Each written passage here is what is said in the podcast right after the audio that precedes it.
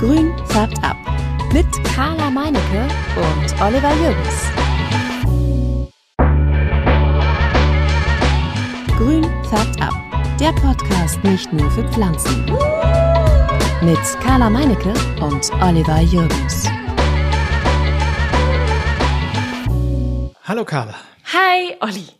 Es geht wieder los. Fünfte Folge unserem Podcast. Diesmal wollen wir uns dem Thema Erden widmen und wir wollen deswegen auch gar nicht so viel vorreden und von uns erzählen, weil Carla gesagt hat, es gibt so viele Fragen, es gibt so viel zu erzählen.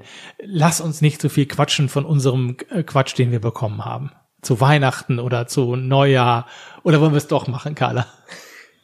Ach komm, dann ich erzähle einfach mal. Ich habe von meinem Mann super coole Kopfhörer bekommen für den Podcast. Und Wurmtee. Hast du schon mal von Wurmtee gehört? Nein, Wurmtee habe ich noch nie gehört. Hört sich nicht gut an. Ich habe das eben gerade geöffnet und ähm, es stinkt bestialisch.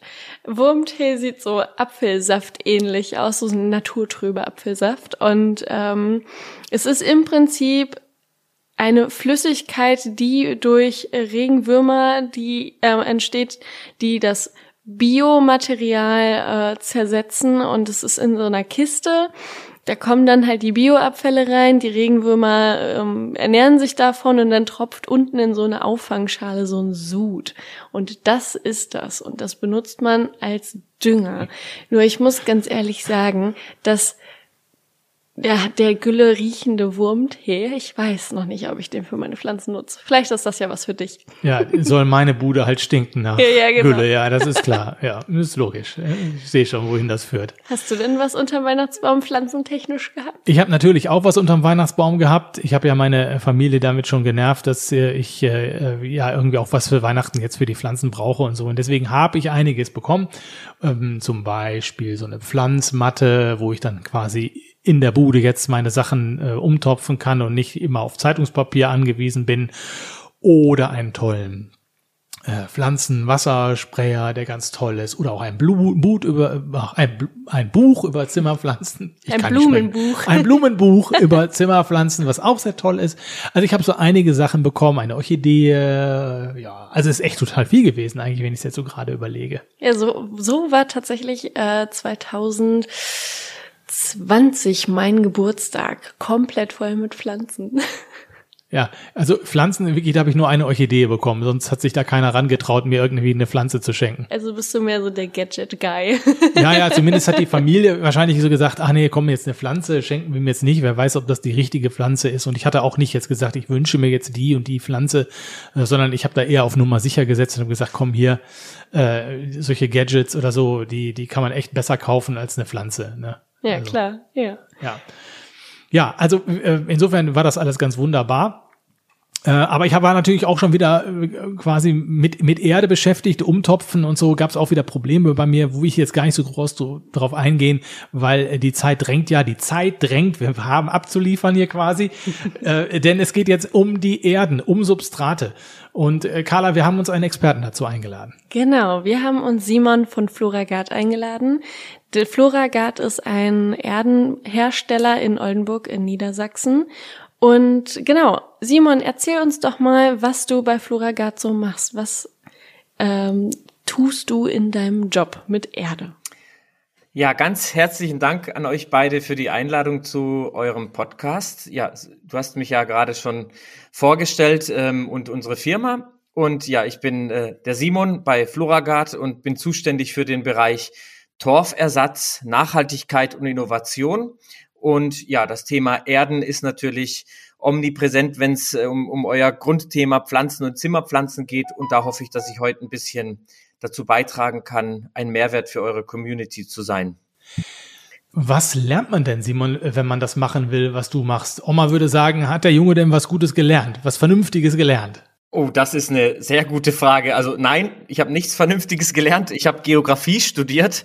Ähm, das ist ja so ein Fach, wo man sagen könnte, was was äh, was will man denn damit anfangen? ähm, und bin dann per Zufall in diese Branche sozusagen reingerutscht. Ich habe mich mit den Böden sehr stark beschäftigt, äh, mit den Mooren sehr stark beschäftigt und wenn man sich mit Boden und Mooren ein bisschen auskennt, dann ist man schon ein Stück näher an die Blumenerdenbranche herangerückt, weil aus den Mooren der Hauptrohstoff Torf stammt und die Böden ja auch sehr wichtig sind, wenn es ums Thema Pflanzen und Anbau geht in sogenannten künstlichen Erden, also Substraten und Blumenerden. Und so bin ich ähm, über den Umweg Geografie und Bodenkunde äh, zu den Blumenerden gekommen vor circa zehn Jahren genau. Seitdem beschäftige ich mich eigentlich relativ, ähm, ja, ich würde sagen, leidenschaftlich mit dem Thema Torfersatz und was können wir außer dem endlichen fossilen Rohstoff Torf sonst noch mit äh, in die Blumenerden einmischen, was auch funktioniert, bezahlbar, nachhaltig, äh, innovativ sein könnte. Das ist so das, worauf ich mich spezialisiert habe. Wenn ich mir die Erde immer so ansehe, dann frage ich mich, was ist denn da überhaupt drin? Und warum kann ich nicht die Erde aus dem Garten nehmen? Wir haben auch eine Frage ähm, über Instagram bekommen von My Urban Jungle was ist, ähm, was sind die wichtigsten Komponenten in Erde? Das sind ja gleich mehrere Fragen. Sehr gut, äh, freue ich mich drüber. Ich versuche das ähm, zu, zu beantworten, wie es mir direkt in den Sinn kommt. Also warum, warum sollte man überhaupt Pflanzen in Erde setzen? So habe ich die, den ersten Teil der Frage so ein bisschen interpretiert. Und ich sag mal, ist schon relativ gut, dass man Erde verwendet. Äh, das ist universell gesprochen für eigentlich alle, fast alle Pflanzen äh, der Fall, ähm, um den Pflanzen auch die Chance zu geben, gesund zu bleiben, gesund zu wachsen. Allerdings ähm, muss man sich dann im Spezifischen auch ein bisschen mehr damit beschäftigen und schauen, welche Pflanzen habe ich denn und wie möchte ich die kultivieren und welche Anforderungen haben diese an den Boden, Schrägstrich an das Substrat oder die Blumenerde. Und äh, da können wir gleich mal ein Extrembeispiel nehmen, damit es etwas plastischer und plausibler wird. Wenn wir jetzt Orchideen als Beispiel haben, dann ähm, ist damit nicht gedient, wenn wir einfach eine normale Blumenerde nehmen. Da brauchen wir also eine Spezialerde, die auf die Ansprüche der Orchideen ähm, die sogenannten Luftwurzler quasi auch äh, ausgerichtet sind. Und ihr beschäftigt euch ja schwerpunktmäßig mit den Zimmerpflanzen, äh, so dass da natürlich auch gewisse Anforderungen an eine Erde gestellt sind. Häufig ist es bei den Zimmerpflanzen eine Art drainagelastiges Substrat, damit wir eben mit dem Wasser ähm, gut umgehen können und keine Staunässe verursachen etc ähm, die, der zweite Teil der Frage, wenn du mir den noch mal so ein bisschen wiederholen würdest, äh, dann kann ich, also du hast, glaube ich, auf die Komponenten bist du eingegangen, Carla, richtig? Ja, ganz richtig. Ähm, und, und was sind äh, die wichtigsten Komponenten in Erde? Und vielleicht kannst du auch den Begriff Guano erklären. Okay, alles klar. Ähm, also die wichtigsten Komponenten, die sind seit einigen Jahrzehnten eigentlich relativ eindeutig in, mit, dem, mit dem Torf, den wir schon thematisiert hatten, haben wir eigentlich die mit Abstand wichtigste Komponente traditionell gesehen schon benannt. Ähm, Torf ist im Grunde ein, ein fossiler Ausgangsstoff, der in Mooren gelagert ist. Man kann das vielleicht so bezeichnen. Also würde ich einen ganz kleinen kurzen Schwenk machen. Die Moore wurden vor 150, 200 Jahren circa entwässert, hauptsächlich in den moorreichen Regionen Deutschlands, unter anderem Niedersachsen, in dessen Zentrum auch Oldenburg liegt, wo wir verortet sind ähm, diesen Rohstoff Torf, der in den Mooren liegt, der wurde dann so geerntet, gewonnen, wie auch immer man das bezeichnen will, und als Blumenerden-Ausgangsstoff stark verwendet über die letzten Jahrzehnte, ähm, weil Torf dementsprechend sehr äh, mikrobiell inaktiv ist, strukturstabil ist, wenige Nährstoffe hat, einen niedrigen pH-Wert, all, alles Eigenschaften, die eigentlich einer passgenauen äh, Veredelung des Torfs äh, in die Karten spielen. Also wir haben den Rohstoff Torf sozusagen als, als Grundstoff, den wir die letzten Jahrzehnte verwendet haben, ist aber ein fossiler Rohstoff, der auch stark in der, in der öffentlichen und ökologischen Debatte ähm, ist. Deswegen verwenden wir auch weitere Ausgangsstoffe in, in hohem Maße, nicht nur wir, sondern eigentlich alle, ne, alle größeren Erdenhersteller und Blumenerdenhersteller machen das so. Zum Beispiel die Holzfaser, basierend auf dem Ausgangsstoff ähm, Holzhackschnitzel, also Häckselgut im weitesten Sinne. Dann gibt es auch Kompost, da hauptsächlich den Grünkompost. Äh, dann Sekundärprodukte aus der Kokos, Gewinnung, das ist also ein Pro Produkt aus Übersee und auch Rindenhumus. Das sind vielleicht so, also wenn wir es nochmal überschlagen, Torf, Holzfaser, Kompost, Kokos, Rindenhumus, diese fünf Ausgangsstoffe würde ich als die zentralen bezeichnen. Und äh, beigemischt wird das Ganze auch noch mit mineralischen, also jetzt haben wir die organischen Ausgangsstoffe benannt und die mineralischen sind dann eher Tongranulate, Perlite, was vielleicht auch bei euch in der ähm, Hörerschaft schon ein Thema sein könnte, weil es optisch sehr auffallend ist. Ähm, das sind so die mineralischen Bestandteile. Und Guano ist letztlich ein ja, organischer Dünger, der tierischen Ursprungs ist, so möchte ich es mal vorsichtig bezeichnen. Der kann, wenn man das mag, äh, äh, sehr gute Eigenschaften mit sich bringen, ist aber auch ein bisschen in der Kritik, weil es eben ja ein Exkrement ist letztlich. Jetzt hast du ja gerade schon den Schwerpunkt äh, auf Torf gelegt. Das ist ja auch dein Thema, Torf und äh, was man da ja als für Ersatzstoffe findet, weil Torf ist ja nun auch ein ist was problematisches, ähm, ja problematischer Teil im Substrat. Was ist denn das Schwierige daran, Ersatz zu finden für Torf? Torf ist äh, also wenn man es jetzt mal aus der industriellen Brille und so, das ist ja nun mal so bei größeren Erdenwerken und Herstellern. Wir, wir beliefern ja äh, nicht einzelne Kunden, sondern ganz große Kunden mit ganz vielen Kunden wiederum. Und das muss ja eine gewisse Planbarkeit und Menge äh, auch verfügbar sein. Das ist schon mal der erste Punkt, der äh, für Torf spricht. Wir haben einen, einen Rohstoff, der über die letzten Jahrzehnte wohl bemerkt, also nach, nach in, retrospektiv geschaut, äh, verfügbar war, und immer gleich war, also eine gleiche Qualität hatte. Das macht's schon mal sehr beliebt und planbar für den äh, Erdenhersteller. Und äh, andere Rohstoffe wie die genannten Holzfasern, wie die genannten Kokosprodukte, Rindenhumus konkurrieren immer mit anderen Industrien, sodass da die Verfügbarkeit gar nicht immer da ist, die wir eigentlich bräuchten. Insofern ist das schon mal ein Problem, die Quantität, aber halt auch vor allem die Qualität. Wir sind äh, tatsächlich jetzt schon seit ähm, ich würde sagen, 30 Jahren in dieser Erdenbranche auf dem Weg, die Torfersatzquoten zu erhöhen. Und da geben sich nicht nur Floragard, sondern auch Mitbewerber von Floragard größte Mühe, das zu machen. Es ist aber nicht so leicht, ähm, die Qualität, die der Torf mit sich bringt, mit anderen Rohstoffen zu gewährleisten. Also die Kerneigenschaften, dass es eben chemisch, physikalisch sehr äh, günstige Ausgangswerte gibt vom Torf, mikrobiell sehr inaktiv ist.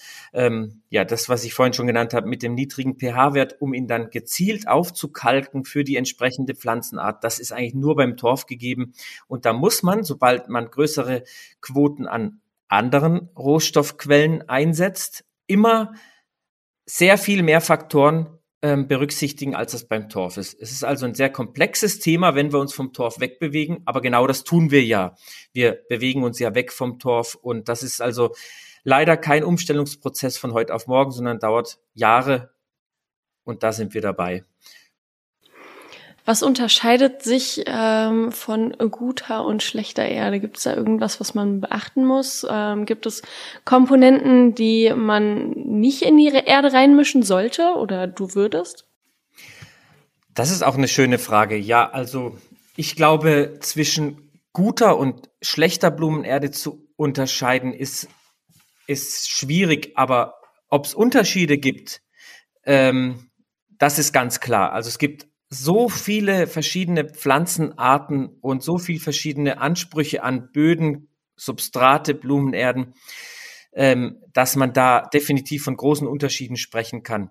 Also wir haben viele verschiedene ähm, äh, Produzenten, Lieferanten von Grünschnittkompost und jeder einzelne Lieferant hat einzigartiges, für sich optimales Verfahren und daraus resultieren unterschiedliche Grünschnittkomposte. Und Grünschnitt ist ja auch ein Sammelbegriff für verschiedene Rohstoffe. Ich sag mal, ob das Laub sein könnte. Es gibt also, es gibt Kompostwerke, die arbeiten fast ausschließlich mit Laub.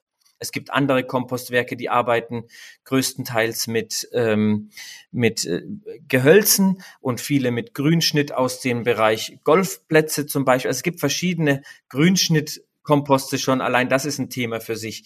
Und je nachdem, wie die dann genormt und homogenisiert werden in den einzelnen Erdenwerken, in der Floragard-Gruppe zum Beispiel, ist das dann äh, die Qualität, die es unterm Strich ausmacht. Und wir geben uns halt größte Mühe, ähm, einheitliche Erden zu erarbeiten und zu produzieren, so dass am, am Ende eine planbare Kulturführung für den Endkunden möglich ist.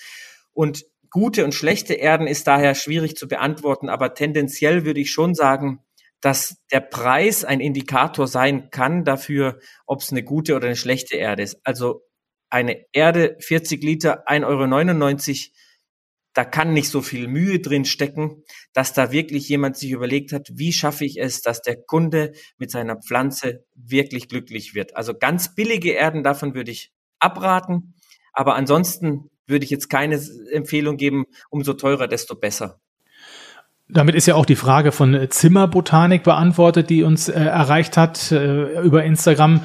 Von da kam nämlich die Frage, ist teure Erde auch die bessere Erde? Du würdest also etwas teurere Erde nehmen, wenn ich dich da richtig verstehe. Eher ein bisschen teureres Produkt nehmen und im Zweifel auch einfach das richtige Produkt nehmen ähm, und auch äh, sich mit dem Thema Spezialerden auseinandersetzen. Natürlich will ich gar nicht sagen. Ich darf das auch sagen. Ich bin nicht vom Marketing, ich äh, komme eher aus der Entwicklung und äh, vieles ist Marketing. Also ob man jetzt neben der Beet- und Balkonpflanze auch noch eine Balkon und eine Geranien und diese alle Erden unbedingt haben muss zu Hause, das stelle ich aber, wenn es um Spezialerden, gerade bei Zimmerpflanzen geht, da bin ich der Meinung, lieber einen Euro mehr ausgeben für die Erde, weil man muss ja auch sagen, die Pflanze kostet ja auch etwas und äh, ich würde behaupten, es ist äh, kein guter Deal, eine teure Pflanze zu kaufen und in die billigste Erde zu stecken und danach keine Freude mit der Pflanze haben. Und äh, ja, genau, das wäre so meine Empfehlung. Also schaut euch lieber um nach Spezialerden, die für die Pflanze geeignet sind. Im Prinzip ist es ja dann quasi wie beim Grill, nicht das äh, Discounterfleisch kaufen und dann den teuren Grill haben, ne? So sehe ich es auch, ja. Wenn ich jetzt eine Pflanze gekauft habe und die dann nach einer Zeit umtopfen möchte, weil die Wurzeln den Topf ein bisschen eindrücken oder ausdellen, ähm, braucht dann meine Grünpflanze Grünpflanzenerde, also zum Beispiel die von euch die Grünpflanzenerde und Palmenerde, oder geht da auch irgendeine andere Erde, Blumenerde, wie auch immer? Ja, würde ich schon, weil ich denke, es steckt äh, ähm, bei den größeren Herstellern, also da kann man aber auch, äh, je nachdem, wo eure Kundschaft äh, primär einkaufen geht, ob im Internet, in den Webshops von den großen Handelsketten oder eben speziell bei Floragard zum Beispiel direkt, es steckt ja immer eine gewisse Entwicklungsarbeit drin. Also wenn wir Grünpflanzen und Palmenerde sagen, dann ist das auch an Grünpflanzen und Palmen er, erprobt.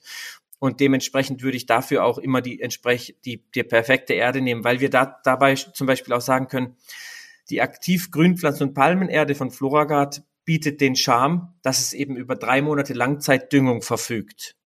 Und somit auch eine gewisse convenient Erde ist für den, für den Anwender, wohingegen der Professional Grow Mix das eigentlich auch schon im Wort beinhaltet, da muss ich als äh, Kultivateur schon ein bisschen mehr Acht geben während der Kulturführung und äh, habe dann zwar unter Umständen ein noch viel ähm, besseres Medium für die entsprechende Kultur, muss aber gleichzeitig auch schauen, dass ich viel engmaschiger die Kultur betreue und auch damit umgehe, dass Trichoderma mit enthalten sind und nach sechs Wochen die mehr äh, die Nährstoffdünger auch nachlassen werden und dementsprechend dann wieder eine ähm, Anschlussversorgung für die Pflanzenwurzel äh, bereithalten muss. Also das ist dann nicht mehr ganz so bequem, aber unter Umständen halt dann noch die bessere Lösung. Also da muss man abwägen, will ich einfach eine, eine, eine bequeme Einmal-Erde haben, die dann funktioniert für die Kultur die nächsten drei Monate, oder möchte ich das äh, nach Feierabend jeden Abend äh, begutachten sozusagen. Ja klar, Langzeitdünger ist natürlich sehr attraktiv und ähm, da hat man auch erstmal drei Monate lang seine Ruhe. Aber ähm, du hast gerade von Trichoderma er äh, erzählt. Was, was ist das eigentlich? Äh, als als äh, grobschlächtiger Bodenkundler kann ich da nur sagen, gebe ich mal so eine ganz grobe Antwort, äh, wo mir meine Kollegen aus dem Gartenbau vielleicht äh, dann im Nachgang an den Podcast nochmal genaueres erklären werden. Aber ich sag mal, was ich darüber weiß, es ist ein antagonistisch wirkendes, ähm, wirkender Pilz, der im Grunde äh, versucht, äh, um die Pflanzenwurzel herum eine Art Schutzschild oder Schutzfilm aufzubauen, um äh, Schadmechanismen des Bodens abzuwehren. Also es ist eigentlich eher eine Art Prävention und, und, und es sorgt für eine gewisse Pflanzenwurzelgesundheit. Antagonistische Wirkung bedeutet in dem Fall, dass dieser Pilz, der darin äh, quasi sich entfaltet, dann gegen Angriffe zur Pflanzenwurzel ähm, entgegenwirkt. Und das hat natürlich eine, eine, eine pflanzenstärkende und, und eine Abwehrkraft stärkende äh, Wirkung für die ähm, Pflanze und die Wurzeln und äh, entfaltet dann positive Synergien zu den Mikroorganismen. Dann geht der Pilz also eine Symbiose mit den Wurzeln ein. Ganz genau so ist das. Und deswegen ist zum Beispiel das Thema Trichoderma sehr, sehr spannend auch für, ähm, für biologisch orientierte Erwerbsgärtner. Also Erwerbsgärtner sind in unserem Begriff die, die mit der Pflanzenproduktion ihr Geld verdienen, weil ähm, ja auch da das Thema Bio und Natürlichkeit und Nachhaltigkeit immer mehr wird und wer dann auf dem Niveau auch zu Hause in seiner Wohnung, in seinem Haus äh, seine Pflanzen kultivieren will, für die ist Trichoderma sicherlich auch eine, eine spannende Lösung und eine spannende Idee, um da ähm, ja die, die eigene ähm, Pflanzenkultivation zu optimieren. Simon, was hältst du denn äh, von, äh, von Perlite in der Erde? Die macht ihr ja auch in eure Erden da so rein. Wozu ist die wichtig oder das wichtig? Ich weiß gar nicht. Perlite äh, sind ein, ein Ausgangsstoff für Blumenerden und äh, wenn du mich fragst, was ich davon halte, also ich halte davon eine ganze Menge. Ähm, Perlite sind äh, natürlich ein zweischneidiges Thema. Einmal ähm, wirkt es erstmal optisch auffällig, für viele auch irritierend. Und da möchte ich auch jetzt gar nicht die, äh, die ähm, Hobbygärtner in Anführungszeichen oder die Neulinge in dem Bereich äh, damit mit ein, die beziehe ich zwar mit ein, aber da beziehe ich eigentlich auch die Profis mit ein. Auch für viele professionelle Gartenbauer ist Perlite nach wie vor ungewohnt im Bild und diese weißen äh, Kügelchen sehen erstmal aus wie Styropor oder was Künstliches. Es ist auch ähm, erschreckend auffallend leicht äh, und das alles wirkt irgendwie unnatürlich. Aber Perlite sind nicht unnatürlich. So viel kann ich auf jeden Fall ähm, dazu sagen. Also Perlite stammen von Unterwasservulkanen. Ähm, was mir bekannt ist, von einem Unterwas Unterwasservulkan vor der Küste Griechenlands oder auch vor der Küste von ähm, verschiedenen Inseln in Griechenland. Das wird dort extrahiert, ans Tageslicht geholt und dann ähm, unter Hitze expandiert. Also das ist eigentlich ein sehr dichtes Vulkangestein und wird dann sozusagen wie nach einem Popcorn-Prinzip aufgepoppt über Hitze. Oh, und das ist jetzt per se erstmal nichts Unnatürliches, schon gar kein Plastik oder Styropor.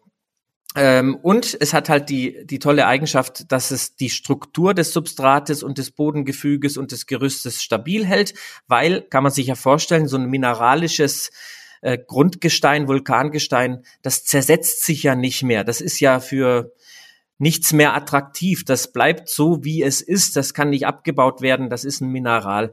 Und das bedeutet natürlich, dass die Erde immerhin in den Bestandteilen, wo das Perlit drin ist, auch ähm, ja sehr strukturstabil ist und auch in einem Jahr noch so aussieht wie jetzt. Und wohingegen äh, ich sag mal, ähm, Bleiben wir nochmal bei dem leidigen Thema Billigerden von vorhin. Wenn Billigerden äh, viel Kompost beinhalten und der Kompost noch nicht zu Ende gerottet ist, kann es natürlich sein, dass die, dass der, dass dieser Prozess des Verrottens weitergeht und die Erde dann nach paar Wochen, paar Monaten schon nicht mehr ansatzweise so aussieht, wie sie aussah, als ich sie gekauft habe. Da wirkt Perlite natürlich als Gegenpart sehr, sehr gut dagegen und es ist sehr leicht, ja, bietet Drainageeigenschaften.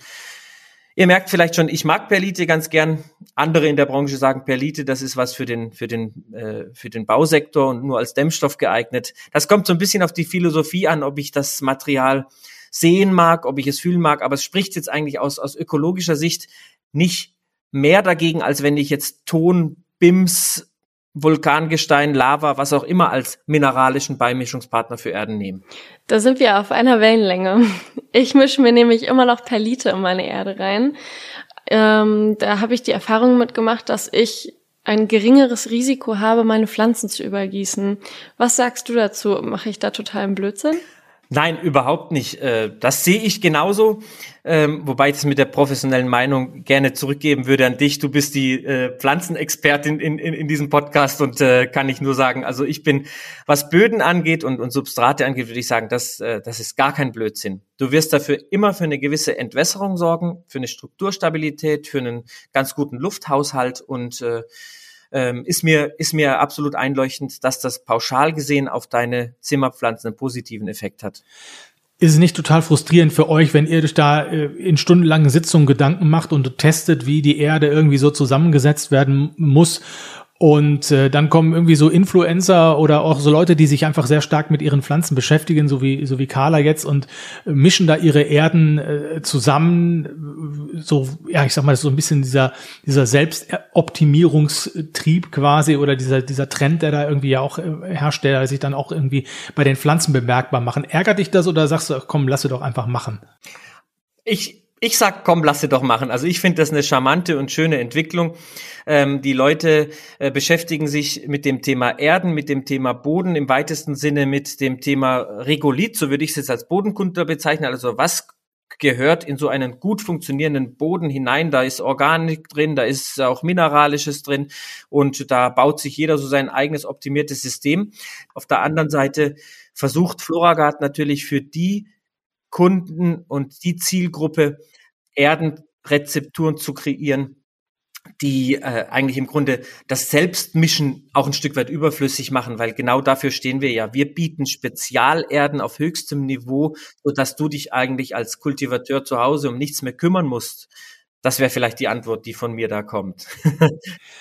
Am besten ladet ihr Makala ein, die mischt euch dann die Erde und ihr bringt sie dann irgendwie so als Influencer-Erde raus. Das, das finde ich eine sehr schöne Idee. Lass uns da mal dranbleiben.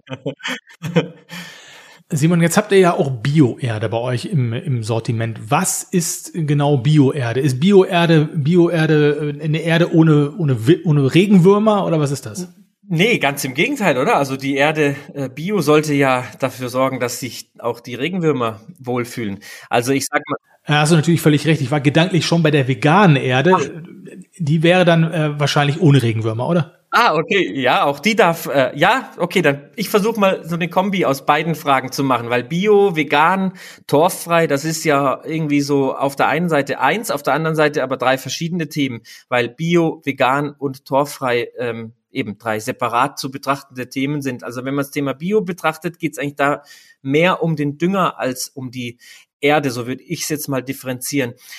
Äh, konventionelle Erden sind in der Regel torflastig und haben mineralischen Dünger. Das funktioniert beides sehr gut. Sowohl der Torf als auch die mineralischen Dünger funktionieren und somit hatte der Kunde jahrzehntelang, was er will. Jetzt kennen wir alle diese Megatrends in Richtung Bio und ich begrüße das persönlich auch sehr, dass sich da was tut und denke, das ist eine spannende neue Welt, in die wir da eintauchen können, auch als Erdenhersteller. Und Bio hat bei uns ausgelöst, dass wir uns schwerpunktmäßig mit biologischen Düngern auseinandersetzen mussten und durften, also eigentlich durften, nicht mussten.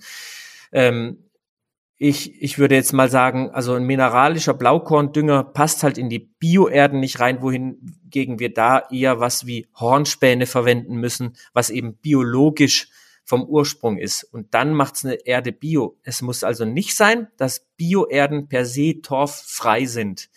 Und da komme ich wieder so zu dem Thema, aber die Kundschaft, die Bioerden kauft, ist halt häufig auch die Kundschaft, die gerne Torf reduziert oder torffreie Erden kauft. Weshalb Bioerden bei Floragard auch schwerpunktmäßig Torf reduziert und torffrei sind. Ist das so ein bisschen eine Antwort, die in die richtige Richtung geht für die Frage? Und bei der veganen Erde, wie sieht's da aus? Bei der veganen Erde, genau, das ist dann der Bogen oder die Brücke dahingehend. Das sind ja die bewussten Käufer in der Regel, die eh schon torffrei und bio sind und sich jetzt fragen, wie, ich bin aber auch noch vegan in meinem Gesamtlebensstil, also ich ernähre mich vegan und versuche meinetwegen auch vegane Kleidung zu tragen und mich äh, grundsätzlich in dem äh, auf den Weg vegan gemacht zu haben. Und äh, stellen sich dann früher oder später die Frage, ja, die Sherry-Tomate auf meinem Balkon, die wächst jetzt also in der torfreien Bioerde in der Hornspäne sind oder beispielsweise das vorhin genannte Guano Bestandteil ist. Das passt halt nicht in den veganen Lebensstil und ähm, aus meiner Sicht ist das auch nicht übertrieben oder auch nicht zu belächeln, sondern das passt da einfach nicht in diesen veganen Lebensstil dann hinein und deswegen sorgt Floragard oder auch andere Erdenhersteller halt für Lösungen, wie wir diese Kundenbedürfnisse befriedigen können und schaffen uns Wege, wie wir vegane Erden schaffen. Es geht ja da um die Nährstoff Versorgung der Pflanzen. Horn beispielsweise hat hohe Stickstoffgehalte, also etwas, was die Pflanze zum Wachsen bringt im weitesten Sinne. Und das zu ersetzen mit weder mineralischen Düngern, noch tierischen Düngern, die dann bio wären, ist halt nicht so einfach. Da haben wir aber Wege gefunden, wie wir aus der Lebensmittelproduktion ähm, Reste bekommen konnten, die vegan sind, die auch Stickstofffrachten mit sich bringen, um den Pflanzen wieder die entsprechenden Nährstoffe zu bieten. So, also da schließt sich der Kreis. Bio, vegan, torffrei, das ist so eine Sache. Wobei, da müssen wir auch sagen, es gibt auch Kunden, die sagen sich, ich habe nichts gegen Torf, ich habe auch nichts gegen ähm, mineralische Düngung. Hauptsache, es ist vegan. Also das gibt's auch. Selten, aber auch das gibt es. Und äh, ja, genau, daher haben wir unsere Produkte ähm, so weit ausdifferenziert, dass wir eigentlich für alle Kundenbedürfnisse was anbieten können, aber wohlbemerkt bio, vegan, torffrei. Das ist so eine Kundengruppe, die wir identifiziert haben und die auch stark wachsend ist. Was ist denn, wenn der, wenn der Sack nicht verbraucht wurde? Ich habe jetzt so einen bei mir noch in der, in der Garage stehen, der ist, glaube ich, noch vom letzten Jahr, der ist so halb aufgebraucht.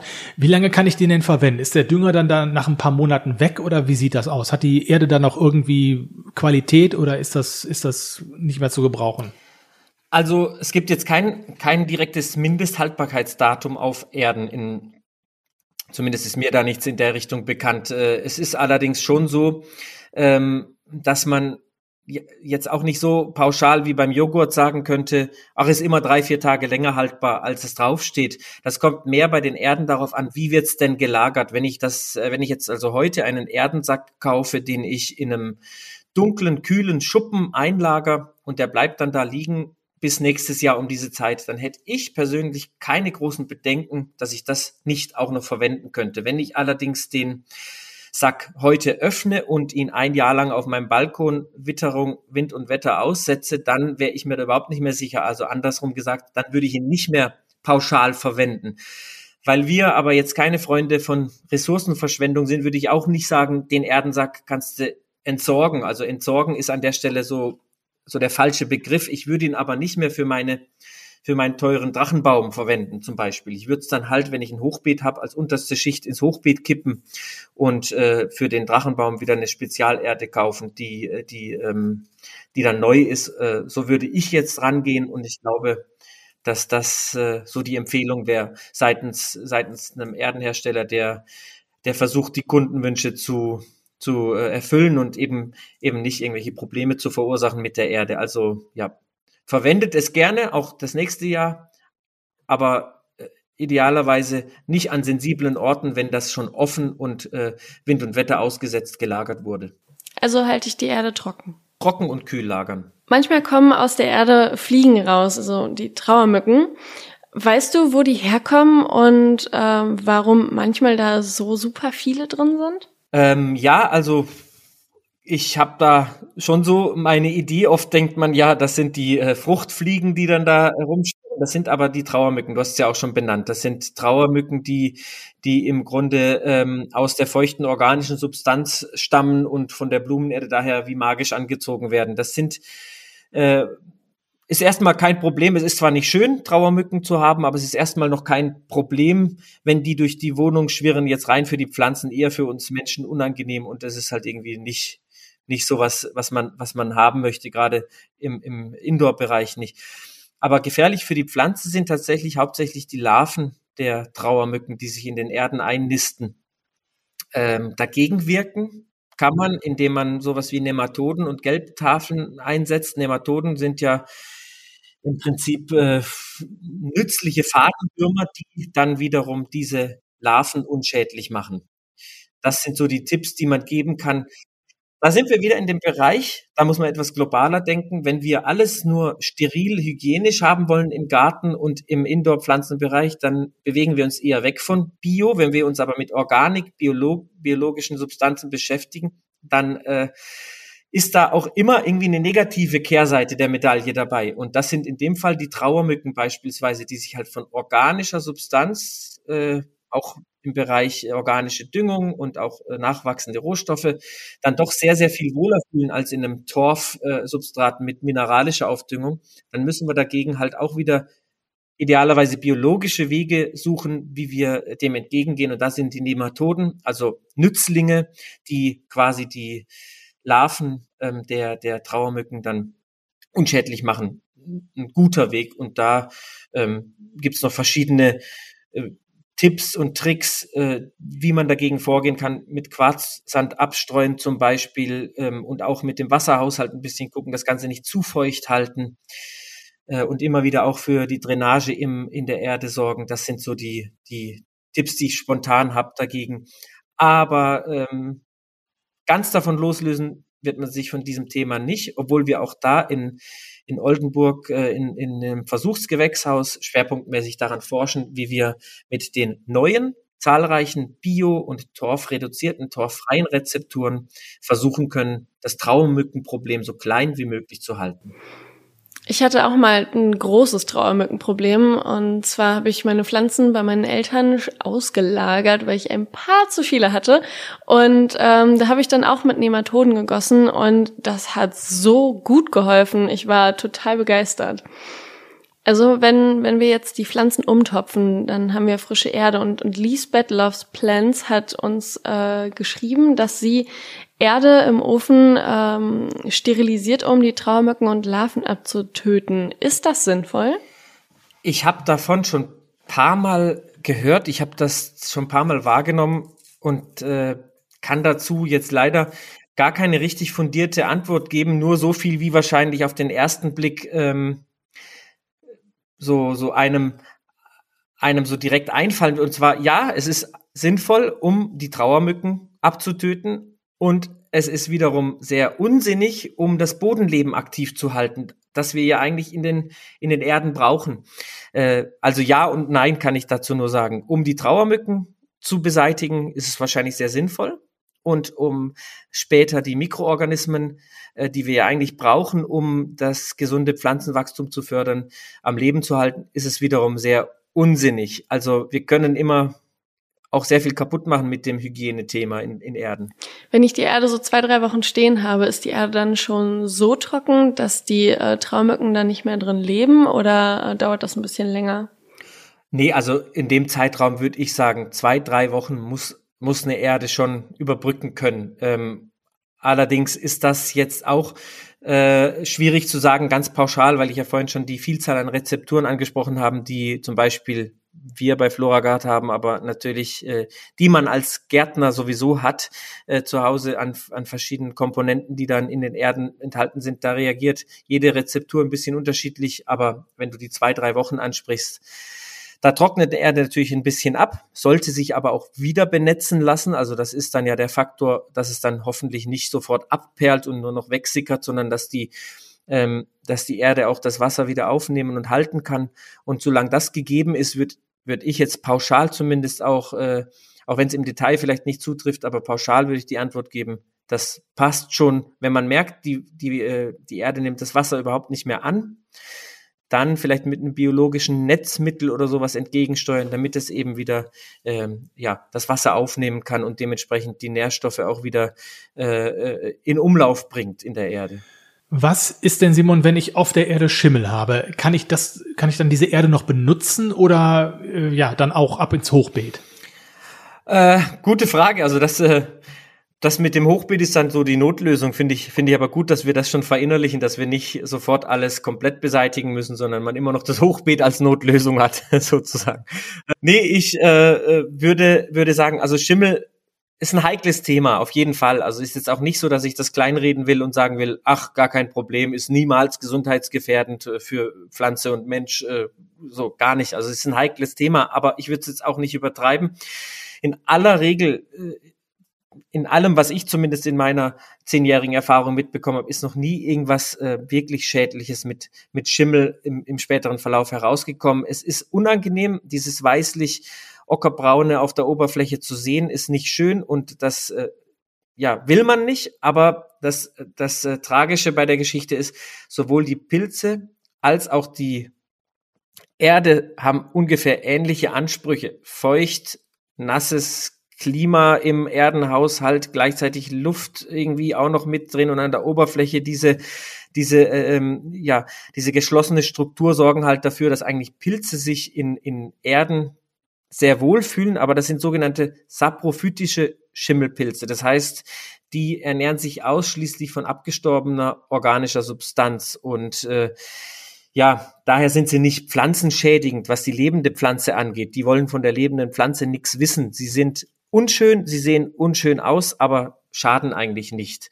Allerdings äh, versucht man das natürlich zu vermeiden, indem man, indem man äh, die Erden vielleicht nicht zu feucht hält. Das wäre vielleicht ein Tipp. Also versucht die Erden nicht zu feucht, nicht zu nass zu halten. Ähm, dann dürfte das eigentlich reduzierbar sein. Ich hatte letztens eine Kundin im Laden und die sagte, ähm, sie hätte eine Schimmelallergie. Und da habe ich sie dann auf die Hydrokulturpflanzen hingewiesen, äh, weil da ist ja dann keine Erde mit Schimmelpilzen, Sporen. Ähm, jedoch, wenn man länger drüber nachdenkt, ist es auch so, dass äh, hier Pflanzen mit Wasser, organisches Material, dass da auch Schimmel entstehen kann. Wie siehst du das? Oh, da bin ich leider wirklich überhaupt gar nicht im Thema drin, aber ich würde das einfach genauso mit logischem Menschenverstand beurteilen wie du, Carla. Also ja, würde ich, würde ich auch sagen. Und das Thema, wenn es halt, wenn sie eine Schimmelallergie hat und so, da muss sie tatsächlich wahrscheinlich sich an jemanden wenden, der sich noch viel tiefer mit der äh, Materie, was die unterschiedlichen Schimmelarten angeht, auseinandersetzt, um zu, um zu verstehen, vielleicht sind diese Schimmelarten, diese saprophytischen für ihre Lunge ja gar nicht gefährdend, aber die, die auf der ähm, ja, irgendwo anders äh, da, da äh, hervorkommen, dann doch wieder gefährdend, kann ich leider fast keine gute Empfehlung geben gerade. Jetzt haben wir noch eine Frage, die kommt von äh, die Luftschlossarchitektin aus Berlin und die hat uns gefragt über Instagram, kann ich denn die alte Erde nach dem Umtopfen noch benutzen oder ja, eben auch wieder ab ins Hochbeet damit? Ja, gute Frage. Also die alte Erde irgendwie in den Kreislauf zurückbringen, wäre so mein Ansatz. Ähm Jetzt sind wir hier natürlich irgendwie im Zimmer, da wird das schwierig. Also in eurem Podcast meine ich, jetzt sind wir im Zimmer. Ähm, da fände ich äh, es schön, wenn jemand die Möglichkeit hat, einen eigenen Kompost anzulegen. Kommt natürlich auf den Kompost, dann mache ich das äh, äh, als, als guter Partner für den eigenen Kompost oder eben als untere, mittlere Schicht fürs Hochbeet. Ähm, ja, also ich denke, eine, eine, ab, äh, eine abgegessene Erde sozusagen ähm, wieder für Zimmerpflanzen zu verwenden, da würde ich abraten davon, weil einfach zu viel Wert darin steckt und ähm, man möchte der Pflanze einen guten Start geben und gute Bedingungen geben. Da würde ich abraten. Da ist schon so viel passiert und die Pflanzen sind ja auch in einem ständigen Wechselspiel zwischen Boden, Wurzel, Pflanze, dass da äh, zu viel schon hin und her gegangen ist äh, in diesem in diesem Austausch, als dass man irgendwie noch ansatzweise beurteilen könnte, ja, was ist das jetzt hier für eine Erde, die ich hier vorfinde, nachdem ich äh, umgetopft äh, habe? Also da würde ich jetzt sagen, nicht mehr für Zimmerpflanzen auf jeden Fall. Also nützt nichts, wenn ich da hinter noch Dünger offensichtlich drüber kippe, das hilft wahrscheinlich nichts. Ist alles äh, tot dann in der Erde oder woran liegt das, dass man die dann eben nicht mehr benutzen kann?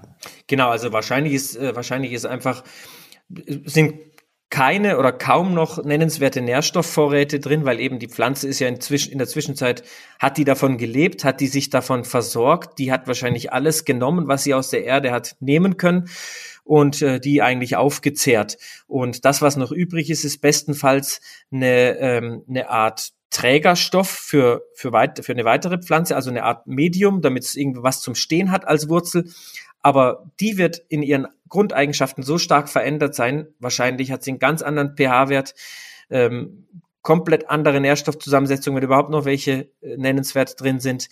Ähm, vielleicht erhöhte Salzgehalte, dass der Pflanze wieder Schaden zufügt. Äh, da würde ich persönlich sagen, ist so viel ähm, Ungewisses drin. Das kriegt man nur raus, wenn man diese Erde dann analysieren lässt. Und das wird mit Sicherheit teurer als einfach eine neue Erde zu kaufen, was aber nicht heißen soll, dass ich die alte nicht wieder zurück in den Kreislauf führen sollte, sondern vielleicht kann ich sie ja verkompostieren mit anderem Grünschnitt, was ich irgendwie übrig habe, oder hab, mach mir vielleicht zu Hause selber sowas wie ein Bokashi-Kompost mit Küchenabfällen, da kann ich das dazu packen und dann ähm, habe ich wieder eine sinnvolle äh, Recycling-Option dafür geschaffen. Aber ich würde es halt nicht für, für, für neue Pflanzen äh, verwenden. Das wäre mir persönlich zu ungewiss.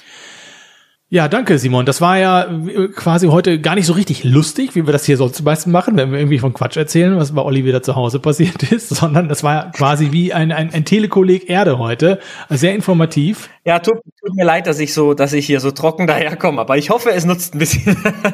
nein, überhaupt nicht. Es gibt sicherlich nein, viele Reaktionen noch aus der aus der Community, äh, weil ja, man hat ja selten die Gelegenheit, mal mit jemandem zu sprechen, der wirklich Ahnung von Substrat, von Erde hat. Äh, viele Fragen, die man da so im Laufe seiner Pflanzenkarriere quasi ähm, hat und die, die sich da so aufwerfen, die wird man ja nicht los. Jeder macht das dann so, wie er denkt, beziehungsweise so, wie er es bei irgendeinem Instagrammer äh, gesehen hat, der das auch nur irgendwie macht, weil er es auch wieder bei irgendjemandem gesehen hat.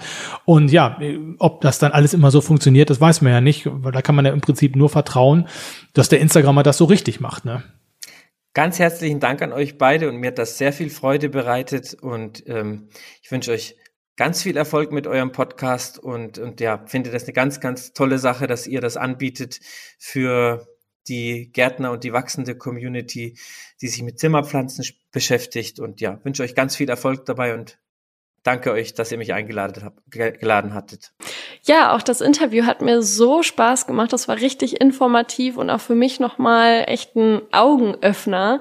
Und ähm, ich habe äh, mich auch immer irgendwie viele Sachen gefragt und dann auch im Internet gegoogelt, aber man findet ja auch nicht immer alles. Und wie Olli schon sagt, Vertrauen und ausprobieren. Dann äh, sieht man, ob stimmt und nicht.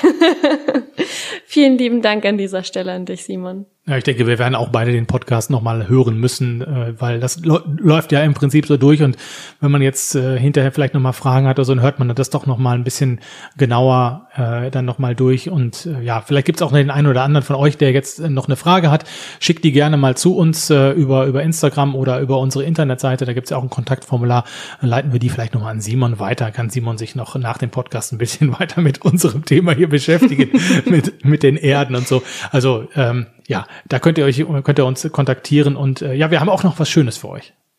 Genau, wir haben nämlich ein Gewinnspiel mit Grün färbt ab, The Plant Lab und Flora Guard. Wir haben einen Hauptgewinn mit einem Gutschein für 150 Euro. Da könnt ihr euch bei Flora Guard melden und Erde aussuchen. Und dann haben wir noch 15 weitere Preise und zwar Erde, Handschuhe und einen Gärtnereitopf. Und genau, zu finden auf Instagram und wir freuen uns, wenn ihr das teilt, liked und uns folgt. Genau, und ihr, das muss, muss natürlich am Ende sein. Hört den Podcast immer schön, bewertet ihn gerne, schreibt Kommentare äh, bei Apple Podcast. Da ist ja auch immer die Möglichkeit, ähm, ein paar Kommentare zu schreiben.